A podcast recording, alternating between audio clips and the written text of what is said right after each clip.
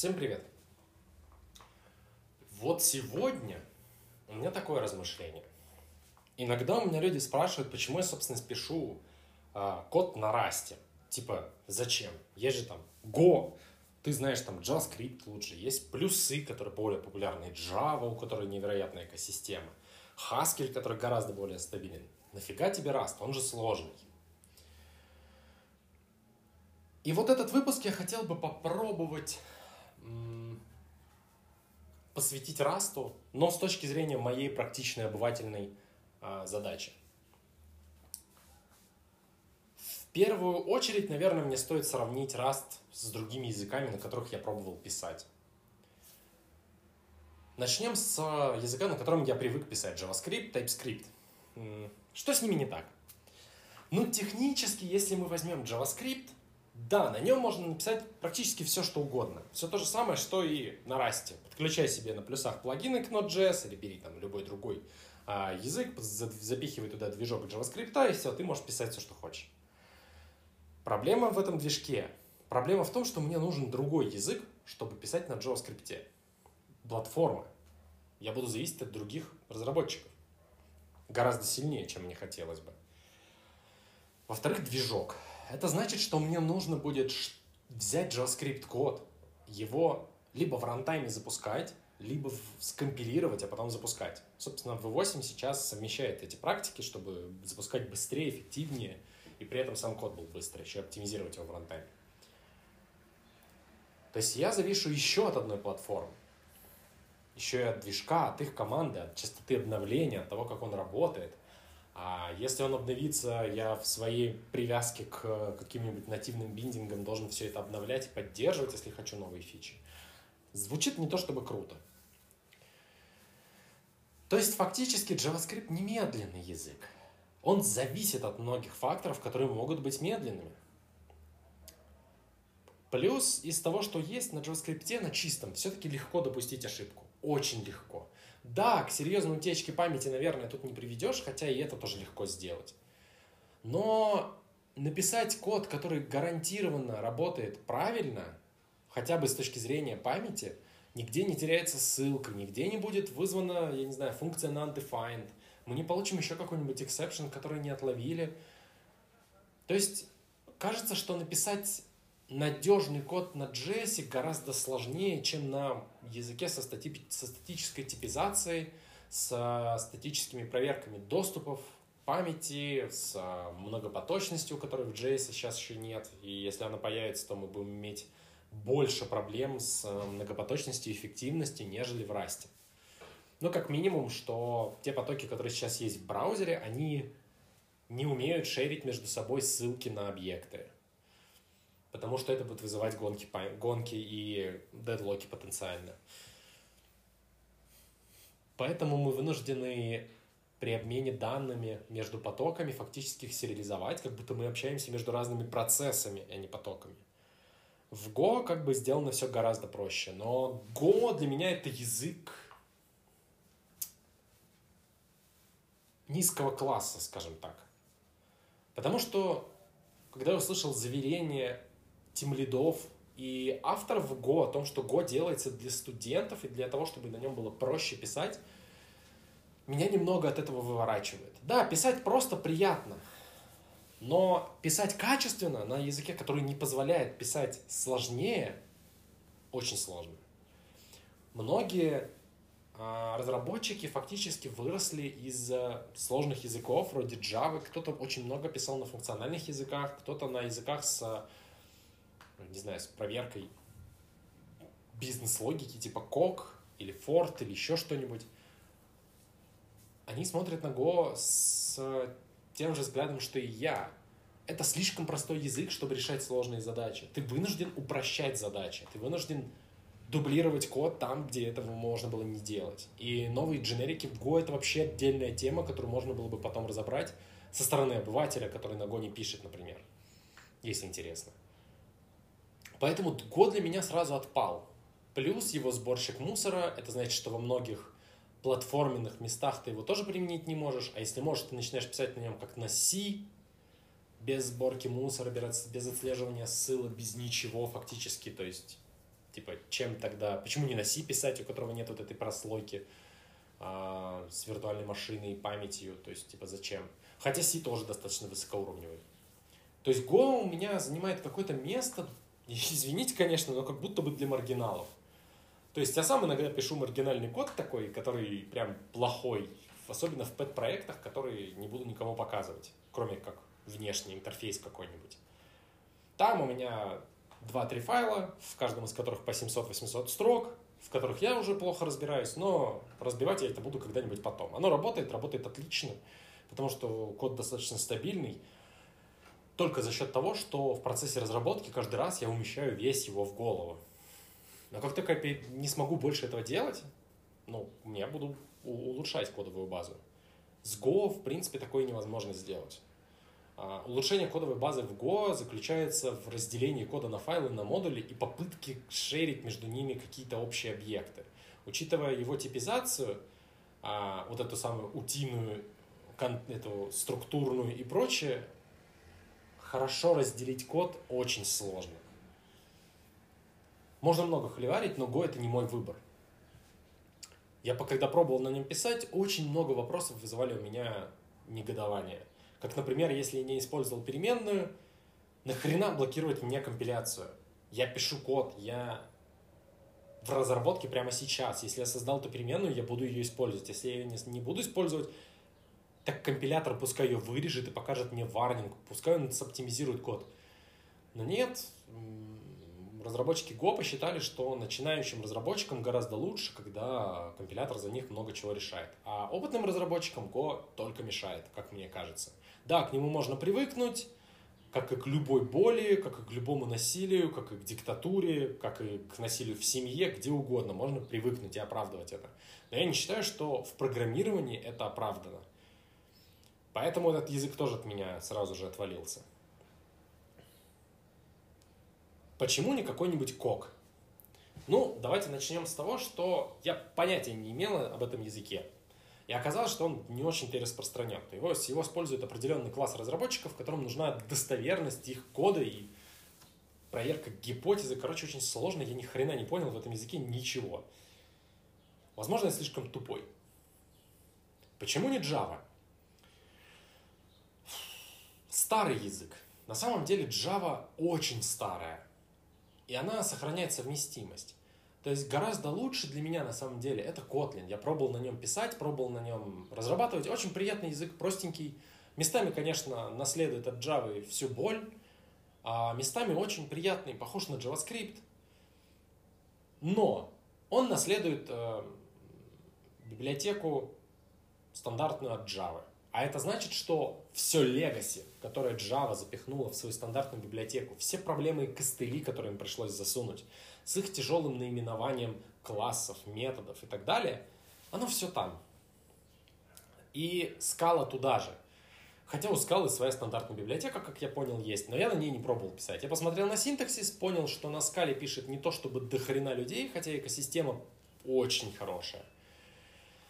Но когда пытаешься собрать проект, в котором все настроено через Gradle, в этой тяжелой IDE, которая, каждая программа занимает минимум 800 мегабайт, даже самая простенькая, а, в которой есть веб-фреймворк или UI-фреймворк, что еще хуже. И Java в целом это виртуальная машина со своим сборщиком мусора, который тоже регулярно обновляется, который мало по себе чем похож на JS. Больно очень больно изучать Java с ее костылями. Мне также было больно писать на плюсах, когда были классы, и ты определение класса задаешь в заголовочном файле, тело класса поддельными методами в плюсовых файлах, причем в десятки разных этих файлов, и почему именно так, ты не всегда понимаешь, что, конечно, удобно, когда ты хочешь сделать динамическую конфигурацию из сборки своей, но потом дебажить это очень тяжело. Лично мне было всегда, когда я писал на плюсах. Возможно, это были слишком старые плюсы. И тогда много чего еще не было, и новые стандарты я вообще не знаю. чем мне нравится JavaScript, почему я так часто про него говорю? Он затащил в себя много чего функционального, но при этом сделал это с человеческим лицом. То есть топ та причина, по которой я не пишу на Haskell, это огромное количество очень сложных концепций.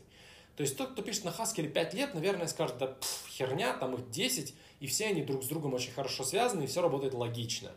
Но когда ты видишь код, в котором 7-8 операторов состоят из э, просто символов, и пользователь может создавать просто свои операторы, любые. Типа, я не знаю, две угловые скобочки вправо и какая-нибудь вертикальная черта. И ты такой, что это за перемотать до конца и останови. И даже с учетом того, что ты понимаешь, как работает половина из этих операторов, понять новый код практически невозможно.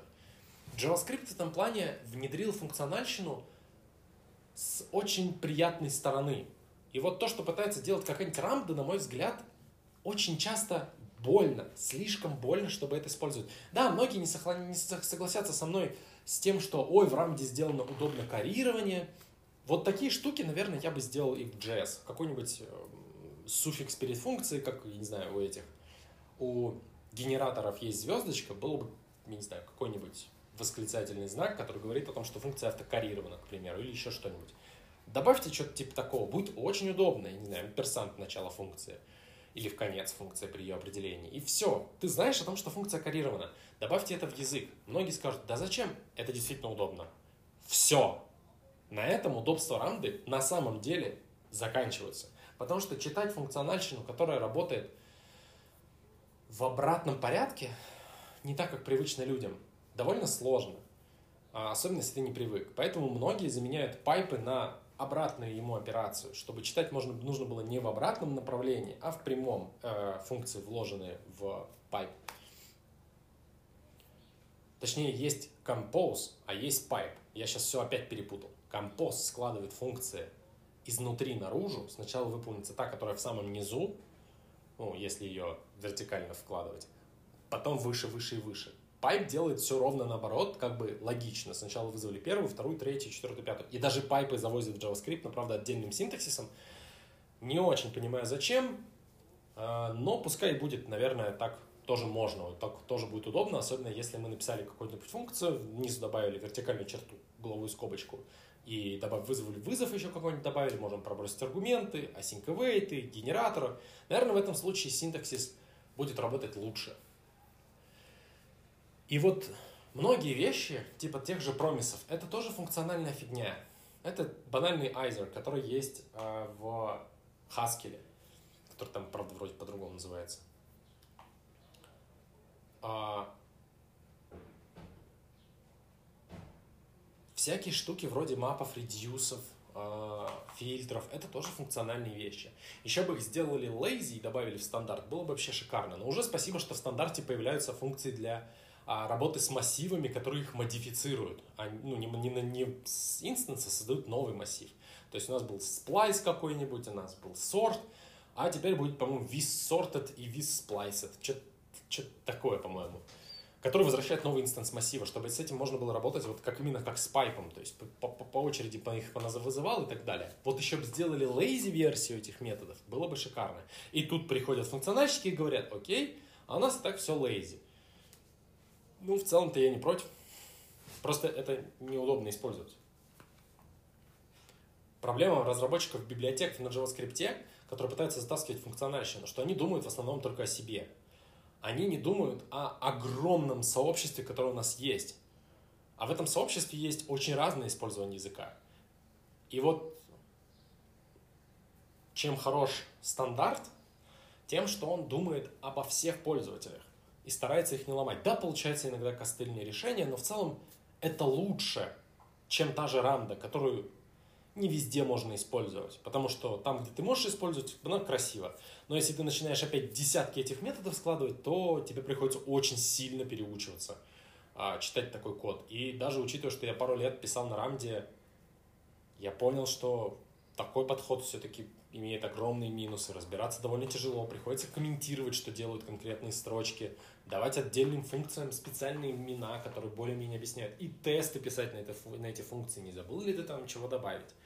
При том, что иной раз ты переписываешь на императивный, простой, тупой код, и он выглядит проще. Он занимает меньше места и выглядит супер просто. И это меня радует, потому что все-таки в рамде есть возможность, например, а, построить композицию функций так, чтобы можно было использовать и императивный код, и обычный код. С lazy такой не работает. И вот тут выходит на сцену Rust. Он просто берет и заходит с ноги. Он предлагает функциональные возможности. Не все, потому что все-таки многих сложных вещей нет, о которых мечтают люди, и я сам жду, когда появится какие-нибудь гад, потому что тогда в целом экосистема слегка упростится. Я сам их не буду, наверное, активно использовать, но экосистема станет гораздо приятнее. И иной раз все-таки упираешься в такие необходимости подхачить систему типов, чтобы она стала совсем сложной, но при этом конкретные кейсы ты можешь решать легко. И при этом он принес вот эту самую функциональность, которую я люблю в JavaScript. При этом эта самая функциональность, она достаточно легко реализуется. То есть, допустим, я не знаю, хочу я пофильтровать э, вектор, то есть массив, к которому мы привыкли. И это легко сделать относительно.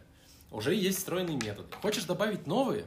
Пожалуйста, для этого уже есть новые... Э, точнее, для этого уже есть способы реализовать новую функциональность. И она не очень сложно выглядит на самом деле.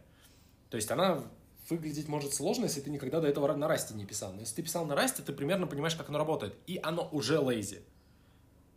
И оно lazy так, что императивный код с, при совмещении с этим lazy работает нормально.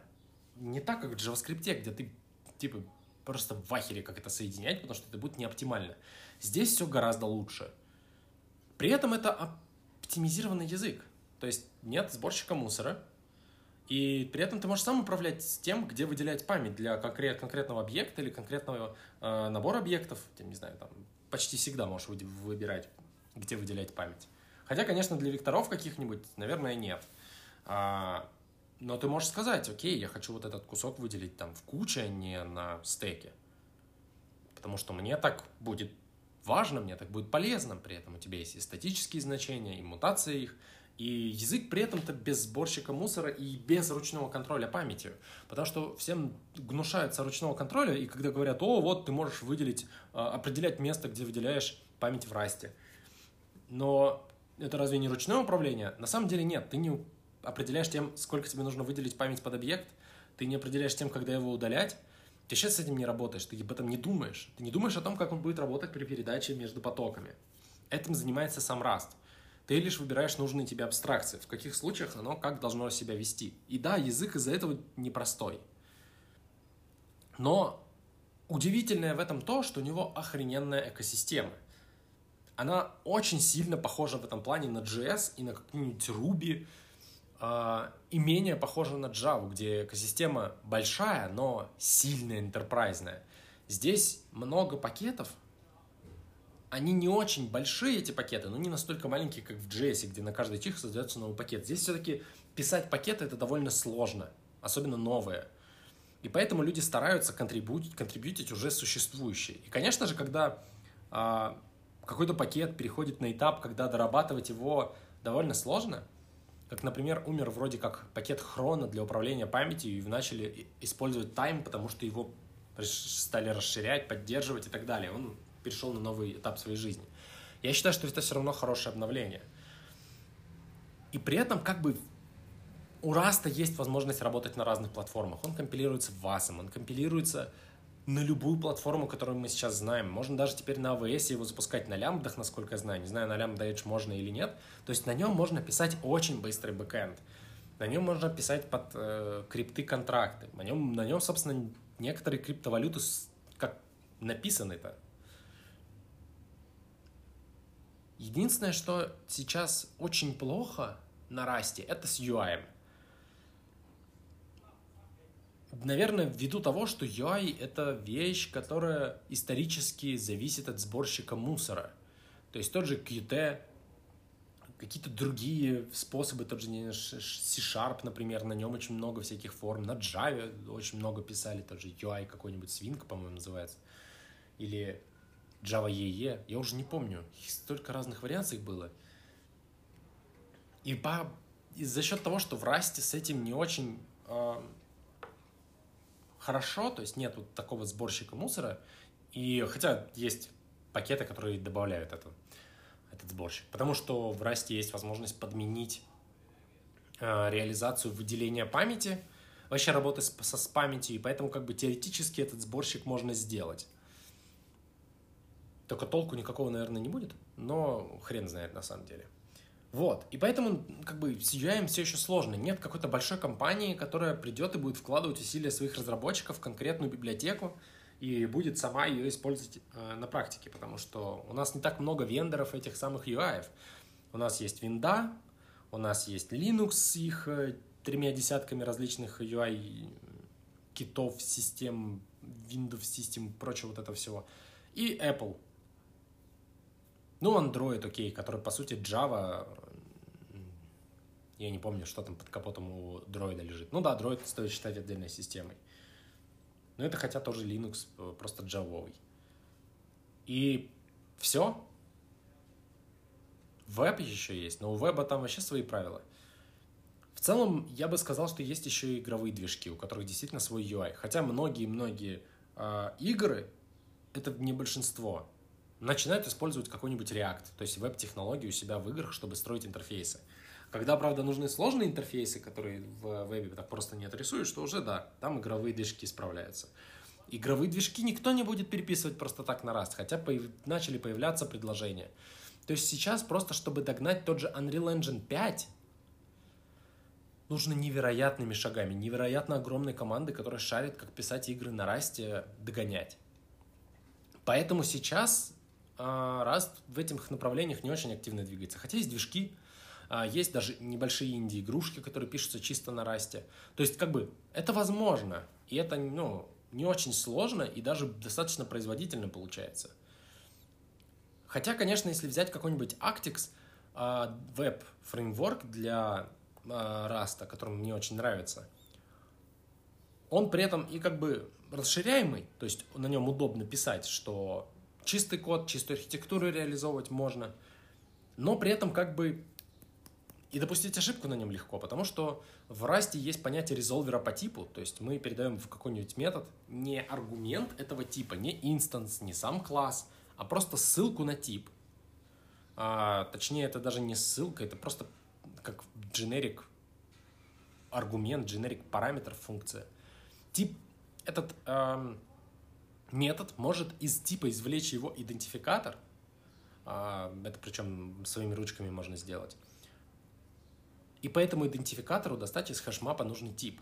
При этом сразу же гарантировать, что в хэшмапе будет лежать тип, точнее instance типа, а, гарантированно, гарантированно совпадающего с тем, который мы достаем. А может и не лежать. И вот тут возникает проблема. А что, если он не лежит? Условно мы положили instance базы данных в, этот hashmap по его типу, там пускай структура, которая ссылается на instance базы, и хотим в каждом хендлере запроса его доставать, чтобы, собственно, делать запросы к ней. А что, если в какой-то момент его там не будет? Например, при инициализации. Что нам должен вернуть метод? И обычно он возвращает нам какой-нибудь either. Либо есть, либо нет. И мы должны как-то реагировать. Но технически мы ничего с этим сделать-то не можем. То есть мы все равно имеем некую динамику в статическом языке, которая может падать. Это не очень прикольно, но это, по крайней мере, интересный ход.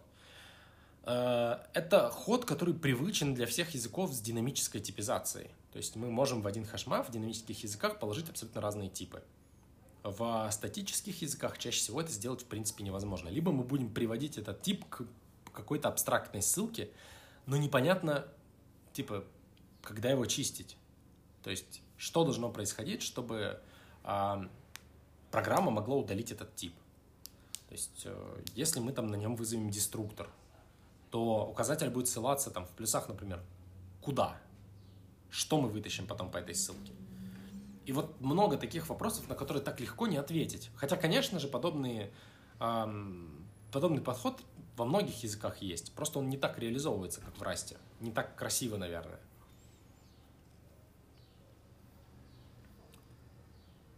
И наверное, сюда и больше добавить что-то сложно.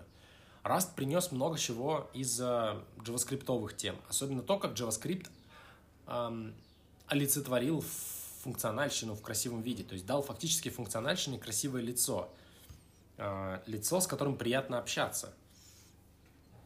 Э, при этом много спер самого из Haskell что-нибудь, э, такие как какие-то, не знаю, математику на типах, алгебраические типы данных, если быть точнее, причем которые прям фактически работают. При этом есть система наследования, своеобразная, конечно. Нет вот этого самого ОП, который вызывает вопросы в Java, особенно с этими абстрактными фабриками, билдерами и диким количеством страннейших паттернов, которые просто вынуждают тебя использовать именно чисто объектные языки. Хотя при этом сама Java начинает добавлять функциональные возможности в стандарт. Потому, просто потому что ну, по-другому нельзя, это очень удобно, особенно если это сделано красиво. И при этом Rust быстрый. То есть, если сравнивать с Java, которую любит Enterprise, Rust выходит в некоторых кейсах на порядке быстрее. То есть, есть, есть тест, который показывает, что он в 30 раз быстрее, чем Java в обработке запросов из э, веба, HTTP запросов. Не, говоря уже о какой-то работе с криптой, с числодробилками и тому подобным. При этом есть мульти многопоточность, э, с которой я почти всегда горел, а тут как-то с этим попроще – есть async await, к которым все привыкли в JavaScript и в некоторых других языках. Оно здесь реализовано приятно, красиво. При этом нет эксепшенов, то есть не может быть у тебя ситуации в целом, когда ты написал код, забыл обработать один вид исключений, и он будет падать в рантайме в определенных неизвестных тебе случаях. Если, в принципе, библиотека не говорит о том, что она не использует панику, например, не паникует не пойми где, и не использует э, там, преобразование ссылок в виде ансейфа, там, не для производительности, то в целом-то ты не можешь попасть в ситуацию, когда у тебя будет просто рандомно падать. Да, нужно помнить, что там есть unwrap, unwrap методы и expect, panic, которые могут поломать твое приложение. Но на это можно поставить линтеры. А, сообщество мониторит за тем, чтобы некоторые библиотеки не использовали unsafe, чтобы мы гарантированно работали с памятью ожидаемо. Пусть чуть-чуть медленнее, но зато безопаснее. И как бы все, проблем больше никаких нет. То есть ты просто пишешь на расте, он гарантирует тебе определенный класс безопасности, не стопроцентный, ты все еще можешь поймать какие-то странные вещи, а, я не знаю, там компилятор сломается, работать будет неправильно, это как бы все еще возможно. Но как бы жить гораздо легче, чем когда у тебя вся полная динамика, и ты пишешь тесты на то, что у тебя типы работают правильно, что ты работаешь с данными правильно. А если людям не сказали о том, что существуют еще определенные крайние значения этих данных, то вообще все плохо. И в Расте тоже не, не все так хорошо, как может показаться. Но, по крайней мере, вот эта часть мне очень нравится. Плюс туда затащили Package Manager, тесты, которые выглядят очень похожи на то, как сделано в JavaScript. Не знаю, откуда в JS затащили, но сделано очень приятно. Вообще не так, как сделано в Java. Карго это просто отдельно какая-то волшебная вещь, которую я очень сильно люблю и поклоняюсь. Очень похоже на то, как в JS появился, когда Yarn, PNPM, вот это все вот прям очень приятно сделано. Инкрементальные компиляции. Как сделали в Rust разделение языка. То есть, например, в Java, ну, как бы, они не могут обновлять язык все легаси, что в нем есть, оно сохраняется до сих пор, насколько я знаю. В плюсах примерно та же тема. Да, там какие-то старые вещи отключают, и это меня радует, потому что раньше такого не было. А в Расте выкатывают целые эдишены. То есть компилятор как бы изначально умеет работать, компилировать Rust э, всех версий, всегда. Но на уровне крейта, на уровне одного пакета, ты можешь определить, э, с какой версией языка ты работаешь. И что это дает? А, стандартная библиотека, в принципе, никогда не дохнет. То есть, да, там так же, как в Java, собирается куча косяков, но на уровне Edition на самом деле и стандартную библиотеку можно править. И что, что интересное у нас получается? У нас получается, что если мы возьмем относительно старый кред, который создался три года назад под Edition 2018 года, он будет скомпилирован в старой версии языка. Мы же будем создавать код в новой версии языка 2021, первый, по-моему. И при этом как бы и в этой версии языка, и в той есть отличия, несовместимые друг с другом. Но компилятор все скомпилирует правильно и будет работать. И это огромное преимущество. Так можно убирать из языка то, чем пользователи уже не пользуются, не боясь сломать что-то в существующем коде. То есть, если условно edition не указан, то мы используем вот самую первую версию языка, которая была зафиксирована как какой-то edition, 2015 что ли, если я не ошибаюсь. И каждые три года теперь этот э, edition будет фиксироваться, обновляться, из него будет удаляться старое, добавляться полностью новые вещи, которые были несовместимы, такие как, например, resolve пакетов и так далее. На мой взгляд, лучше, чем это, придумать что-то сложно. Потому что если в JavaScript такое бы добавили, это было бы невероятно полезно. Потому что, например, э, добавили сейчас в JavaScript... А, раньше как? Был использован useStrict, который как бы вырубает старые фичи, типа viz, какую-то работу с DOM all, по-моему, э, document all, еще что-то такое. Это как бы тоже были эдишены на самом деле. И вот когда добавили модули, я думаю, что тоже выключат какие-то старые возможности языка. Но, увы, нет, и это очень грустно, непонятно зачем. Вот, и я надеюсь, что в какой-нибудь момент э, в JavaScript тоже введут эдишены.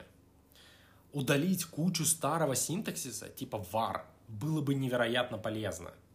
Чтобы упростить компиляцию, удалить старый код, удалить старые обработчики, трансформации и прочие, прочие, прочие странные вещи, типа, как, я не знаю, многие считают, что двойное сравнение должно быть по умолчанию, работ, должно работать по умолчанию как тройное. То есть надо вот это вот мягкое сравнение, в принципе, удалить или сделать отдельным методом.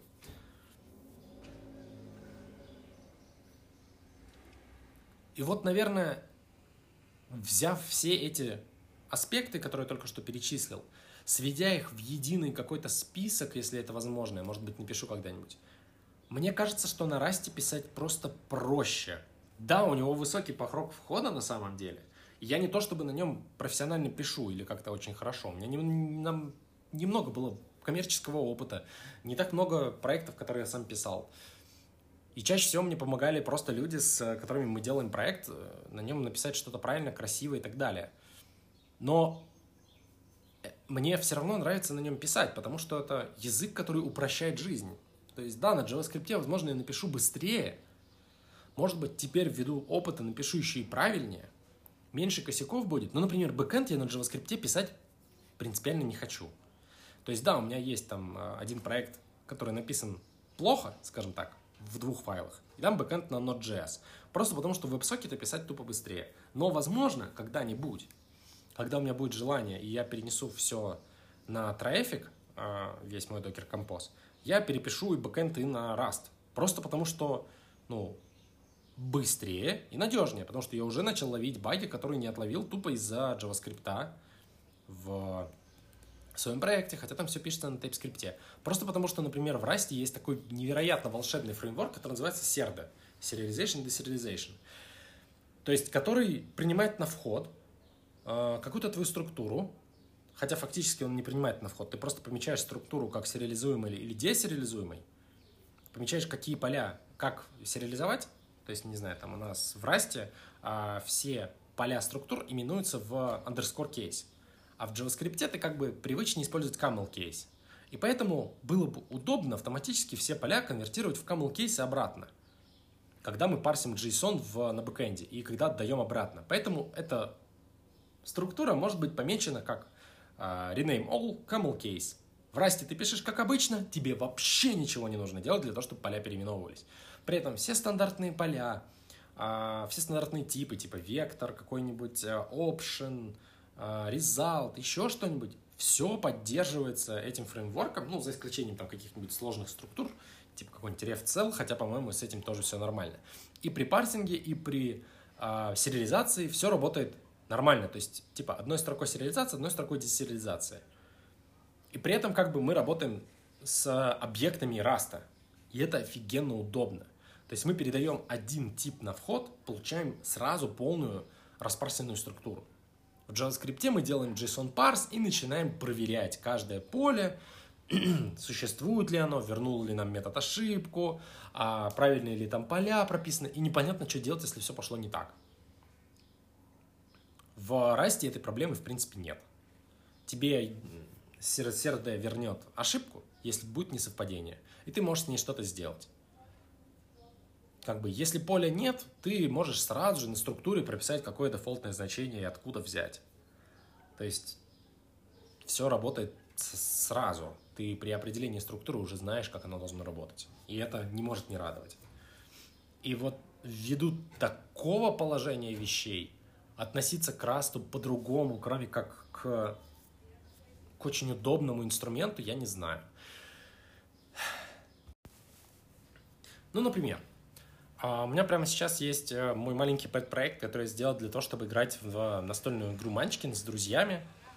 А, такой счетчик уровней, счетчик э, того, кто сейчас играет, какой там пол, какие есть бонусы, как удобно считать, сколько боевая сила, когда человек выиграл, и вообще, когда ход переходит, и как то вообще все должно работать, закончил ты, не закончил, чтобы постоянно не спрашивать. Потому что в Манчкине, например, есть карты, которые позволяют перехватить чужого монстра, с которым ты сейчас дерешься, отдать его другому игроку, а ход как бы продолжать все равно тому, с кого битва началась. Вот, и поэтому бывают часто споры, которые типа, кто сейчас ходит? Да я не помню, это он бился, да нет, вот ты ходишь, как бы. И мне пришла в голову идея, что если мы попробуем ради прикола, я даже не собирался в это приложение реально использовать. Что если я сделаю себе сервачок на, на ноде, допустим, с веб-сокетами, который будет синхронизировать в телефоны всех, кто находится в комнате, через Wi-Fi, допустим, и через WebRTC они будут друг с другом общаться. Как Snapdrop использует WebRTC, чтобы с телефона на MacBook перекидывать инфу, при этом без авторизации, без передачи данных на сервер. То есть сервак используется здесь только для того, чтобы а, передать информацию о об IP пользователя, э, передать соединение на WebRTC и так далее. Вот такие всякие штуки. Ну и побыть прокси-сервером, если WebRTC не поддерживается. То есть там кода на сервере 200-300 строк. Вот, я посидел, подумал, написал на эффекторе э, код, который управляет логикой игры на сервере именно. То есть это просто один файлик, который называется там Munchkin, э, в который я импортирую интерфейс и в котором вся логика и происходит. Э, я также определил файлик интерфейса, и фактически на сервере, что, что у меня происходит? На сервере, когда приходит запрос какой-то, точнее, пользователь подключается, я ему выдаю куку, а, дальше он сразу же подключится ко мне, установит соединение с веб-сокетом, и я там записываю в какой-то storage в памяти просто информацию о том, в какой он сейчас комнате, а, какое у него имя и так далее, в комнате ли он вообще. И когда кто-нибудь приносит хоть какое-либо изменение, я фактически просто рассылаю это изменение всем игрокам на сервере, которые находятся в комнатах, не в комнатах. Хотя тем, кто, кто э, не кто в комнате, можно и не присылать, наверное, изменения, кроме как изменения, относящиеся этой комнаты. Я потом это добавлю. Вот. Но суть от этого не меняется. И когда игрок заходит в какую-то комнату, я просто делаю форк э, логики эффектора, э, кладу скоп внутрь этого виртуального хранилища, это хранилище в памяти, и держу. Если пользователи делают хоть какое-то изменение, я сериализую скоп, сохраняю на сервер, и потом при старте это все можно восстановить. То есть, если сервак падает, я любое последнее действие могу 100% восстановить. То есть, тут вообще ноль проблем. Вот. И фактически, как все происходит? Э, разраб разработчик, господи, пользователь, игрок, когда нажимает любую кнопку, у него вызывается событие эффектора а, на клиенте. Но там-то логики нет никакой, абсолютно. Там происходит одна простая вещь. Событие сериализует свои параметры и отправляет через WebSocket на сервер. Сервер принимает это событие, а, он видит, что это game-event, получает из события seed, потому что мы присылаем, собственно, не просто событие, мы присылаем payload, какой-то аргумент и его seed, чтобы знать, что за событие было вызвано. И через all settled вызывает на скопе, который есть в комнате, в которой находится игрок, это событие. То есть, собственно, через seed достает нужное мне событие, а, дергает нужный ивент фактически, и мы можем вызвать теперь событие, там что-то происходит. Когда, вызов, когда меняется любой стор в комнате, я эти изменения стараюсь сбатчить и отправить э, измененные данные обратно в тому пользователю, обратно всем пользователям на самом деле, абсолютно всем. То есть все. Единственное, что мне нужно делать на этом сервере, А, почему оно, кстати, еще было написано на JS, чтобы пописать на эффекторе там? А, на Rust, наверное, я бы его не переписал. Но я могу реализовать эту же логику и на Rust. То есть там эффектор — это не обязательная вещь. Это был мой эксперимент. А, потому что там, там примитивный код на самом-то деле. Просто на эффекторе мне нравится, как оно выглядит, и я решил упороться, решил попробовать сделать такую штуку еще и на нем. Но фактически тут происходит ну, простые вещи. Запуск логики, которую можно протестировать. И, кстати, там у меня есть отдельная, не знаю зачем, но в пэт-проекте я написал тесты на логику на Манчкине. Я могу написать ту же логику и на Расте. Также ее протестировать, просто она будет надежнее работать, потому что здесь есть нет JS, здесь нет вот этого ситуации рандомности, потому что типы есть э, TypeScript только в момент сборки. Как бы в рантайме может прилететь на самом деле все что угодно. И мне нужно парсить, мне нужно проверять, что все работает так, как я ожидаю.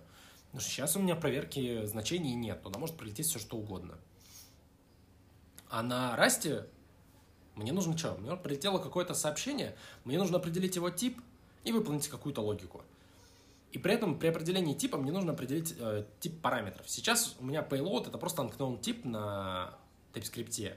И как бы неизвестно, что там. И я уже исходя из того, какой у меня тип ивента, я паршу payload определенным образом, и потом вызываю логику.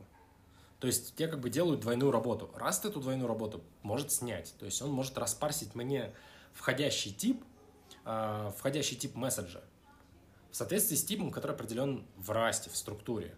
И таким образом сразу же убедиться, что пользователь вообще прислал и правильный ивент, тип ивента, то есть э, и правильный тип для конкретного ивента в целом, и внутреннюю структуру этого э, типа тоже.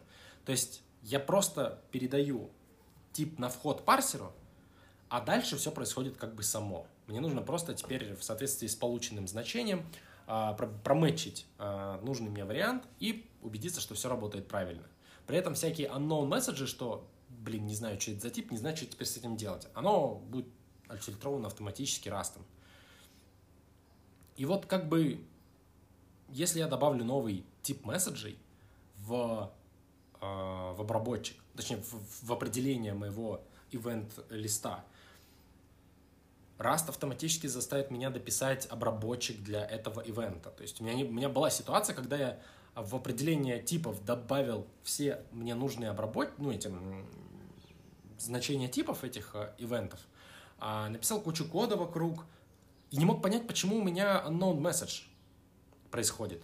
И только когда до меня доперло, что у меня просто не находится э, нужный кейс для свеча, а, который описывает э, тип входящего ивента, только тогда я понял, что я что-то делаю неправильно, что, наверное, я просто забыл дописать нужный кейс, который вызывает логику. В Расте с этим, с этим гораздо проще. Добавил новый тип в определение, не написал обработчик во всех местах, где ты его используешь, ну, только если там дефолта нет какого-нибудь, а, то все, пожалуйста, будешь получать ошибку компиляции.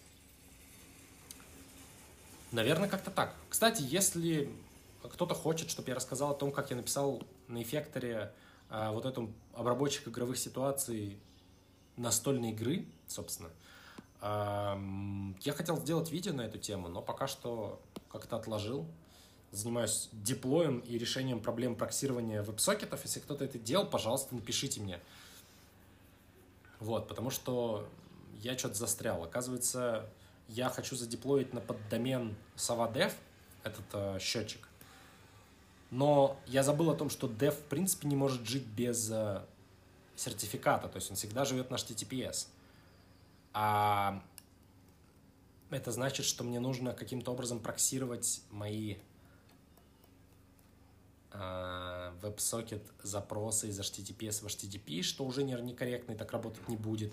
Короче, Nginx не умеет проксировать WebSocket запросы, и я что-то с этим, мне прям больно, я не знаю, что делать, у меня не получается. То есть я WebSocket обрабатываю через э, Fastify, а реверс прокси стоит Nginx. Не знаю, что делать. Вот. Всем спасибо.